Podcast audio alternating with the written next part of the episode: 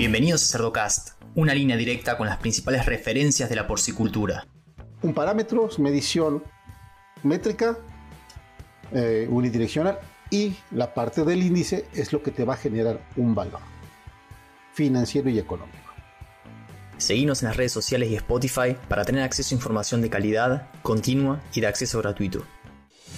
Provimi Nutrición Animal pone a tu alcance tecnología e innovación, soluciones nutricionales completas y consultoría profesional para maximizar el retorno de tu inversión. Provimi es Hill Animal Nutrition and Health.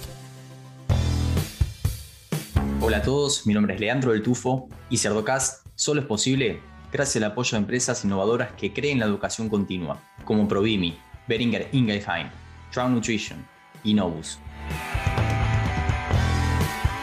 Hoy vamos a hablar sobre índices de producción en la industria porcina. Y para eso tengo la suerte de presentarles a Oscar Huerta. Oscar, buenas tardes, ¿cómo estás?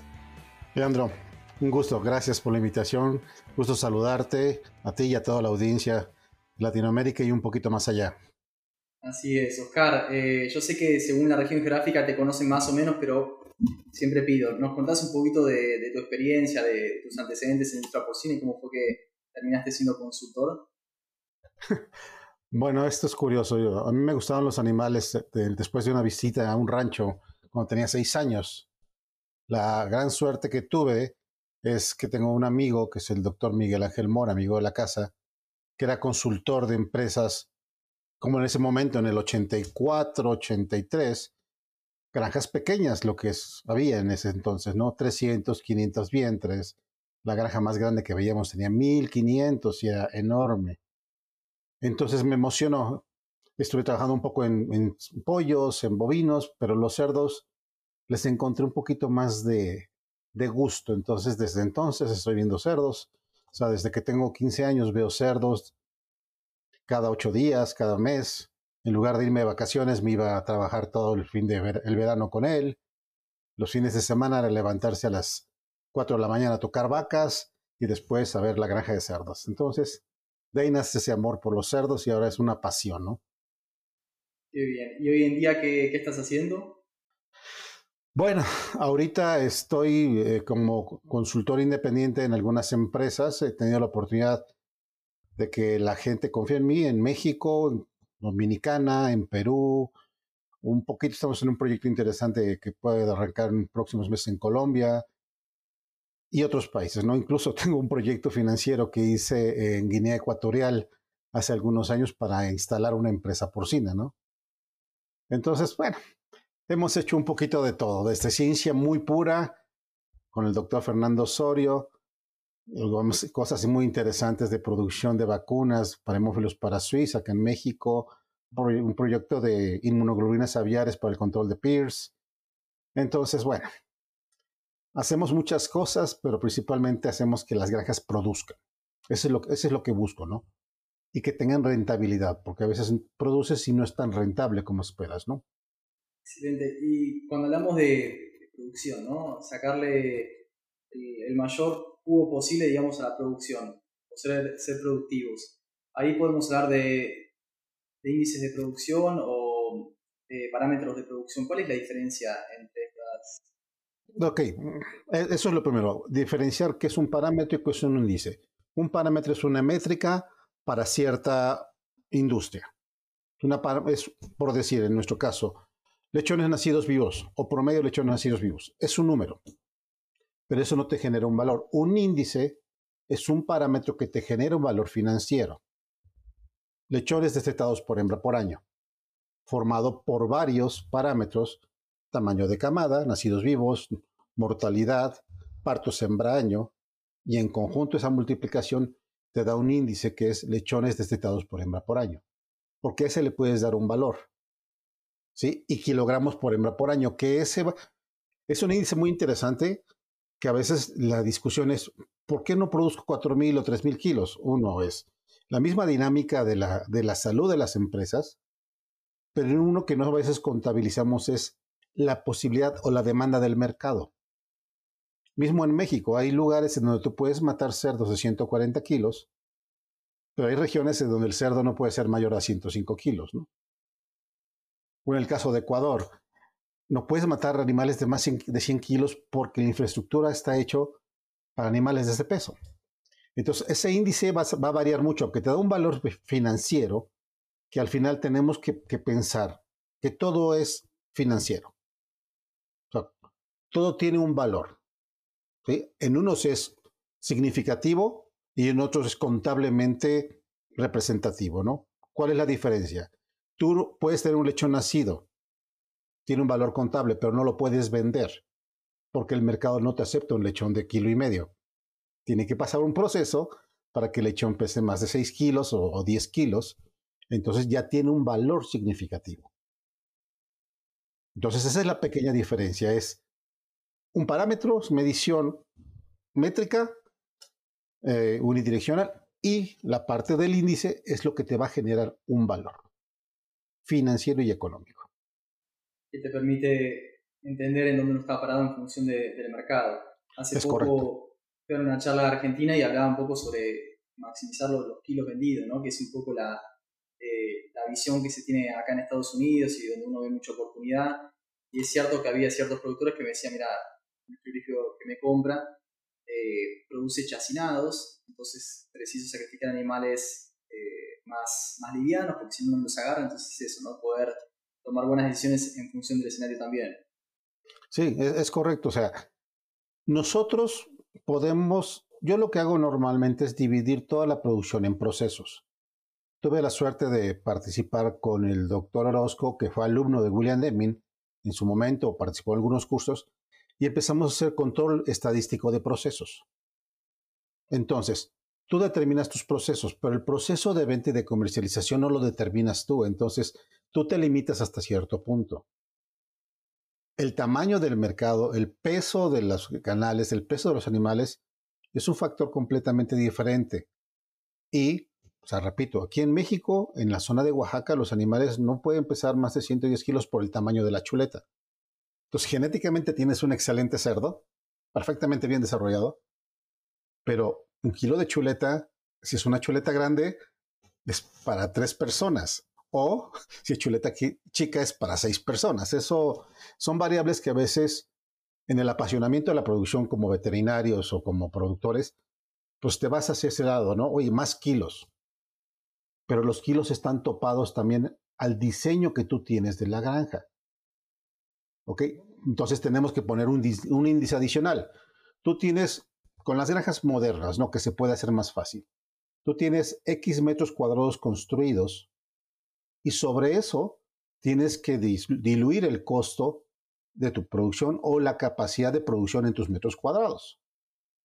Hay granjas que tienen 78 centímetros por cerdos de 130 kilos.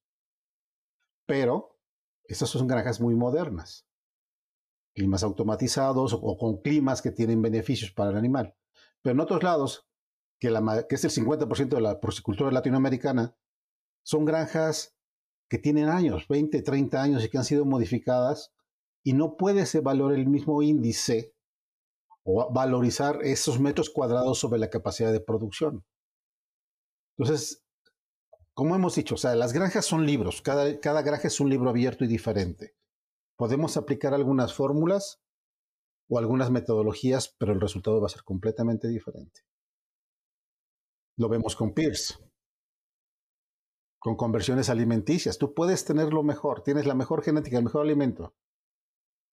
Pero si tú excedes la presión de producción sobre tu sistema, tú mismo provocas una dinámica diferente dentro de la enfermedad. A la hora de de evaluar los índices productivos, ¿no? Dijiste que varían en función de granja.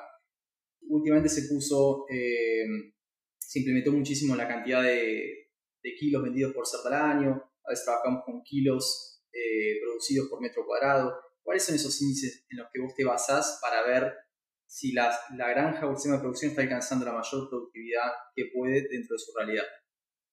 Mira, como te decía, lo que podemos nosotros controlar directamente y a lo mejor va a diferir de mucha gente es destetado sembraño. Sí, porque hay, hay combinas la parte de la producción o la reproducción de del sitio 1 o del ato y la capacidad que tienes para poder vender en futuro más cerdos. Los kilos va a depender mucho del mercado al que te dirijas y obviamente también de la salud de la salud de tu granja. Si tienes amplia salud, el tiempo de estancia va a ser menor. Si tienes una salud comprometida, la estancia va a ser mayor. Entonces, básicamente el índice que yo veo como una forma de análisis que conjunta una posible visión de que estamos haciendo bien las cosas, podríamos hablar de destetados sembraño. Sí, hay granjas que están destetando 38. Pero si compara, hacemos un benchmarking de Latinoamérica, México debe estar sobre 25 y eso estamos muy bien, pero hay granjas de 33, ¿no? Y si tú ves, por ejemplo, el caso de Argentina, ves unos números impresionantes, pero te preguntas cuál es la condicionante. Es una condicionante de salud. Entonces, para mí el índice importante es destetado sembraño, porque tienes la conjugación de la habilidad reproductiva y tu habilidad para reducir la muerte de los lechones destetados o durante la lactancia. El otro es subjetivo porque son los kilos, dependerá, repito, sobre lo que indica tu mercado. Sí, sí, sí, sí. Y mencionabas que, que tenés experiencia en lo que es procesos dentro de lo que es la producción. Y acá es donde evalúas ciertos, ciertos parámetros, ciertas métricas o estos índices de producción. Eh, ¿De qué manera podemos usar estos índices para, eh, digamos, estandarizar o tratar de, sacarle la mayor productividad al proceso en sí? aquí, bueno, aquí ya tenemos una ventaja. Ya tenemos sitio 1, sitio 2, sitio 3 o win to finish. Entonces ya tienes dos procesos o tres procesos perfectamente bien delimitados. Sitio 1. Tu proceso termina con el número de destetados, pero dentro de ese proceso tienes tasa de parto, ¿ok? Bueno, número de servicios, tasa de parto, servicios repetidos, que son parámetros para que después tengas el parto y ese te va a dar un parámetro más robusto que lo podemos monetizar, pero no te va a dar un análisis financiero fino, como decir, decir, al día de hoy un parto te vale tanto. Tendrías que hacer muchas ecuaciones. Entonces, cierras un proceso ahí, pero empieza un proceso en la parte de, lechones nacidos.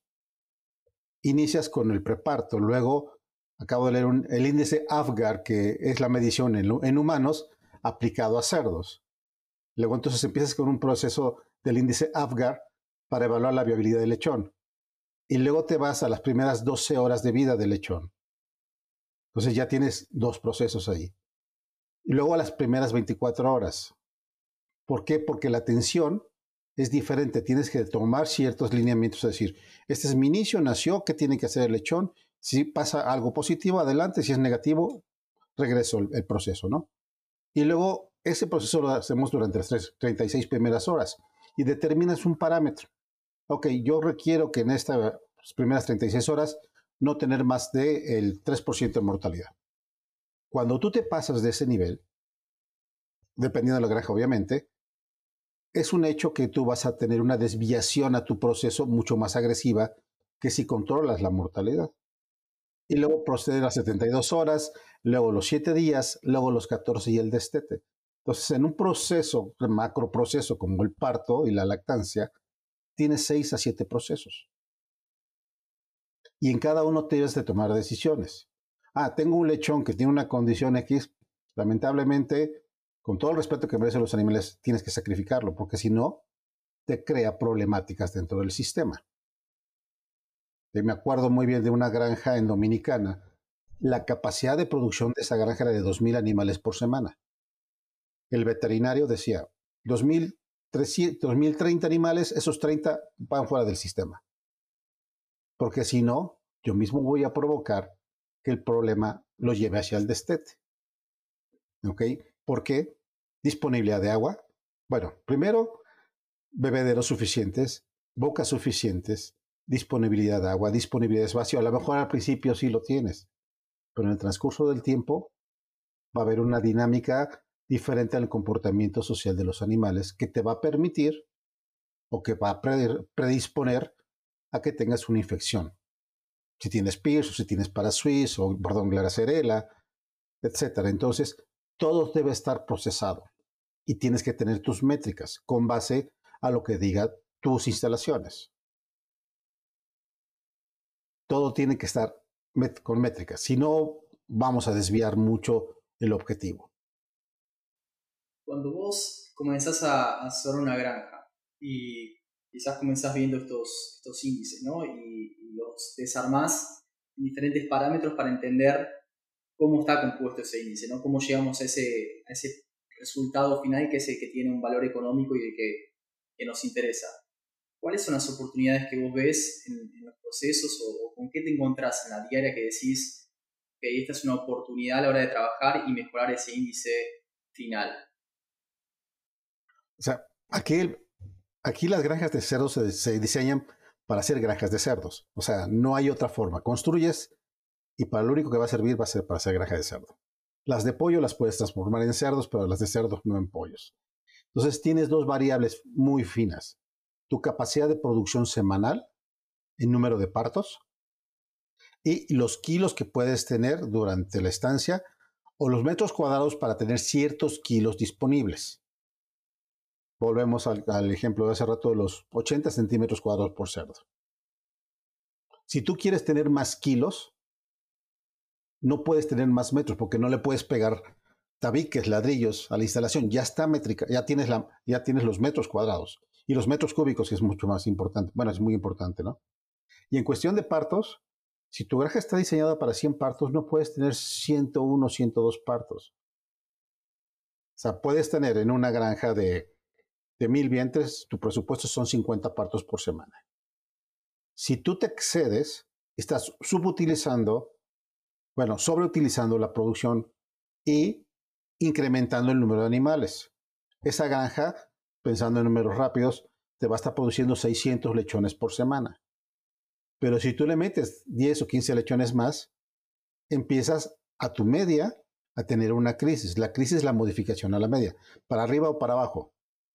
Si tú no tienes los 600 lechones, tienes un poco menos, pues también hay una subutilización de los metros cuadrados construidos. ¿Cómo puedes lograr los 50 partos por semana con 1000 cerdas? Lo puedes hacer con 980 o lo puedes hacer con 1130. ¿Cuál va a ser la diferencia? La tasa de parto. Si tú traes una tasa de parto lo más fina posible, con 52 cargas, 51 cargas vas a tener 50 partos. Si traes una improductividad muy alta, 65 cargas, vas a tener 50 partos. Entonces, para mí las dos métricas sencillas es número de partos por semana y cuántos kilos me cabe por metro cuadrado de construcción. Me acuerdo cuando empezábamos, bueno, en mi caso, la producción, tú decías, oye, voy a destetar 10 lechones. Ahorita 10 lechones es un parámetro que dices, oye, esta, esta puerca no me está produciendo. Tú estás esperando 13 nacidos, 13.5 nacidos vivos, y estar destetando, si puede, los 13.5 pues, nacidos, bueno, destetados por hembra, ¿no? Y lo que buscamos ahora es que la productividad de las granjas tengan 2.48, 2.53 partos hembra año. Entonces, ahora vamos con otro subproceso. ¿Cómo logras eso? Tienes, con el respeto que se merecen los animales, decir, esta es una hembra joven que no me produce, no la puedo mantener. Esta es una hembra que tiene cierta edad y todavía me produce, la mantengo. Entonces, hay muchos trabajos que hablan sobre la longevidad de la cerda. So, técnicamente tiene un valor, pero financieramente, si una cerda te falla al principio, no vas a sacar el costo de reemplazo o el valor que, requieres para pagar esa cerda. Entonces, es mejor eliminas y pones una nueva. Pero bueno, cada quien tiene sus formas. Cuando haces una, una excelente una muy buen trabajo de reemplazo, para ajustar. Todo va, todo va en relación a los partos. A tu, a cuota de partos va a depender el éxito o no éxito de tu granja. Entonces, hay granjas que pueden tener 2.51 partos hembra por año sin ningún problema. O en el caso de una granja que tengo aquí en México, traíamos el año pasado 2.48 y es una granja vieja, positiva Pierce, APED, a Circo, bueno, PET no, gracias a Dios, Circovirus y otras más. Y es una granja de 30 años.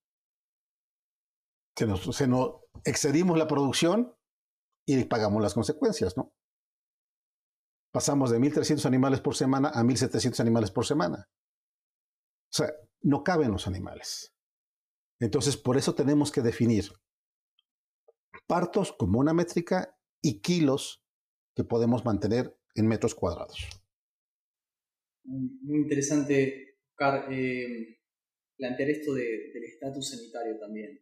En Argentina ha pasado lo que pasó en, todos los lugares del mundo, ¿no? que la hiperprolificidad hizo que trabajemos con densidades más grandes, eh, muchos sistemas obviamente se han acomodado en lo posible y, y es común, por ejemplo, hablamos de un país libre de PIRS, libre de PED, eh, con un estado sanitario en general muy, muy bueno. Y a veces trabajamos con densidades altas, cae un poco la ganancia de peso diaria, pero los kilos sacados por la puerta son, son más. De nuevo, considerar este eh, este estatus sanitario porque a veces uno en otros escenarios intenta forzar el sistema y ahí es donde se presenta todo lo que vos mencionás que decís eh, termina siendo peor, ¿no? trabajar con estas, con estas densidades. Interesante entender esas diferencias. Y mira, y algo que pueden, por ejemplo, lo que se hace aquí en México en algunos sistemas es, mi 10% peor de los animales lo separo. Cuando tú destetas, el 90% se va a la línea de producción normal y ese 10% que no tiene la calidad que, requiere ese sistema, lo separas a otro sistema completamente separado. Y le das la oportunidad a esos lechoncitos de 4 kilos, 4 kilos y medio, competir contra animales de su mismo estatus y llevar un presupuesto diferente. Porque todo lo tienes que ir presupuestando, o sea, no es, no es como lo hacíamos antes, dale hasta que trague, no, no. Todo es un presupuesto. Si no cumples el presupuesto, tu, tu cerdo lleva un costo adicional. Y cuando haces ese sistema de separar lechones pequeños del resto, estos lechones pequeños tienen la posibilidad de casi crecer a la misma velocidad que un lechón con mayor capacidad. ¿Y qué es lo que pasa? En lugar de tener 100 animales en un sistema, tienes 90 y por el otro lado tienes 10. Entonces, la presión de infección o la posibilidad de infección dentro del sistema de los 10 lechoncitos se disminuye. Porque tenemos menos cabezas. Eso, ese manejo lo vi, creo que fue uno de los top 5 ahí de México, creo que era Quequén, pero que separaban ese 10% menor en un galpón, en una escala muy grande que te permite hacer eso, tener un galpón destinado solamente a este 10% menor, pero repasando un poquito la, bibliografía, ¿no? Cuando, cuando uno eh, categoriza los animales en pequeños, medianos y grandes, al chiquito lo ayuda, pero al mediano y al, y al grande genera más peleas y tarda más en comenzar y más, por lo tanto los, perjudica. Los perjudica. Cuando uno ve la media, termina perjudicando el total de la población. Entonces, destinar esos, ese 10% menor y darle condiciones diferentes es algo que, eh, ayuda y en el sistema que tienen esa escala realmente se permite dar un presupuesto quizás un fase cero, un preiniciador con mejor calidad y otra temperatura de galpón, otra eh, carga de operarios ¿no? para, para dedicarle mayor tiempo, reconocer a aquellos que están quedando, realmente es un manejo que, muestra que eh, es efectivo. Sí, sí, pero eh, es, muy cierto, son condiciones muy diferentes. O sea, aquí en México tenemos una situación sanitaria muy complicada. Pero ahora ponte en otro, en otro, en otro parte del continente, Dominicana. Tienes todo. Fiebre porcina africana, fiebre porcina clásica, Pierce. Entonces, olvidemos africana. Vamos a Perú o a la parte norte de Colombia. Tienes Pierce y tienes fiebre porcina clásica. La viremia se atraviesa en el momento que necesitas vacunar fiebre porcina clásica. Entonces, ¿cómo refuerzas a los chiquitos? ¿Cómo refuerzas a los grandes? ¿Y cómo proteges tu sistema para que rentablemente sea lo mejor y tú mismo no presiones el sistema. Nos desviamos un poquito de la parte financiera, pero son procesos que debes de analizar que tienen un impacto económico. Económico es mortalidad, consumo de alimento, conversión alimenticia. Entonces, se, se, vuelve interesante. Y en el caso de Argentina, la bendición que tienen ustedes es pues no tienen enfermedades, ¿no? Y eso te permite. Pero, ok, yo lo veo en los ejemplos que, que, que, veo en México o en Perú, ¿no? No retes más allá el sistema de la capacidad, sino vas a tener problemas de parasuis, estreptococo suiz, menor ganancia diaria de peso, aumenta la conversión alimenticia, mayor desperdicio de alimento, e incluso problemas de colas, que en Europa, tú lo sabes, es una dinámica muy fuerte el problema, ¿no? Cosas que no son infecciones tal cual o, problemas fuertes como PIRS, pero que afectan el sistema y que tienen un costo. Bien, sí, sí, sí, sí, que son son disparadas a partir de, este estrés que pueden llegar a sufrir por, por cosas del sistema. Oscar, eh, ¿algún comentario que quieras dejar para, para, los productores, asesores, profesionales que nos escuchan? Bueno, ahora sí, como decían los maestros, regresar a lo básico. ¿Cuál es lo básico? ¿Cuál es la capacidad real de producción de tu granja? ¿Cuántos partos puedes producir y cuántos kilos de carne puedes producir? y acotarnos a eso. O sea, no quieras tener más partos de lo que caben en la granja. Las granjas son partos por semana, no son un número de vientres. Influye. Y por el otro lado, ¿qué te pide el mercado y qué eres capaz de dar, no? Pero todo medido. Si no medimos tamaños de camada, partos en braño, destetados en braño, kilos vendidos, y ahora si no medimos dióxido de carbono, flujo real de agua, porque esa es una, casi no hablamos de agua, pero si no vemos el flujo de agua, la calidad del agua, el flujo del alimento, el flujo de aire, que ahora cada vez toma más importancia en la salud y el crecimiento de los animales, si no los medimos, vamos a perder dinero. Entonces, pues básicamente es, hay que medir todo, analizarlo y apoyarse con, la persona que ustedes confían. Al final es, esto es de confianza, para determinar y darle valor a cada uno de los procesos. Hagan procesos, analicen los procesos. Estudien, lean, vean diversas opiniones y formen su propio libro dentro de la granja para tomar la mejor decisión posible. Excelente. Carlos, te agradezco nuevamente tu participación en este episodio y que nos compartas toda esta experiencia con la audiencia. Gracias a ti, Leandro, por la oportunidad y el gusto de platicar con el público. Un abrazo a todos, síganse cuidando por favor. Y a los que llegan hasta acá, les pido que piensen también en otros profesionales de la industria porcina y le compartan este episodio, para que todos podamos sacarle provecho a la palabra de los principales referentes de la porcicultura. Un abrazo grande y hasta el próximo episodio.